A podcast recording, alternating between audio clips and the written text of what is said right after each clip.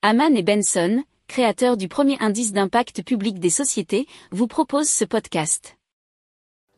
Haman and Benson. Le journal des stratèges. Allez, on continue avec la hausse des prix du carburant.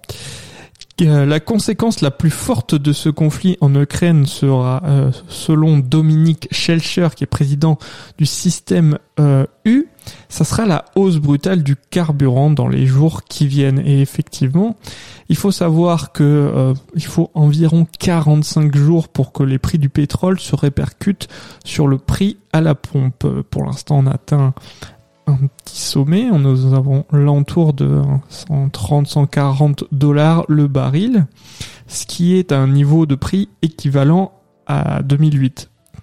Euh, et surtout que ça ne va pas sans doute s'arrêter puisqu'il y a une crainte d'un embargo du pétrole russe. Et donc, ce qui ferait que eh bien, les, les États-Unis et les pays du Moyen-Orient seraient quasiment les seuls euh, fournisseurs euh, de pétrole.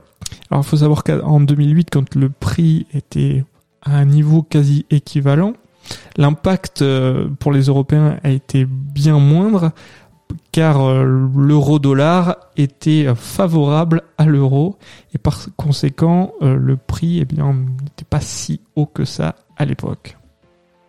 Si vous aimez cette revue de presse, vous pouvez euh, vous abonner gratuitement à notre newsletter qui s'appelle La lettre des stratèges, LLDS, qui relate, et cela gratuitement, hein, du lundi au vendredi, l'actualité économique, technologique, énergétique, mais aussi de l'hydrogène, et puis de tout ce qu'on trouvera super intéressant pour votre vie.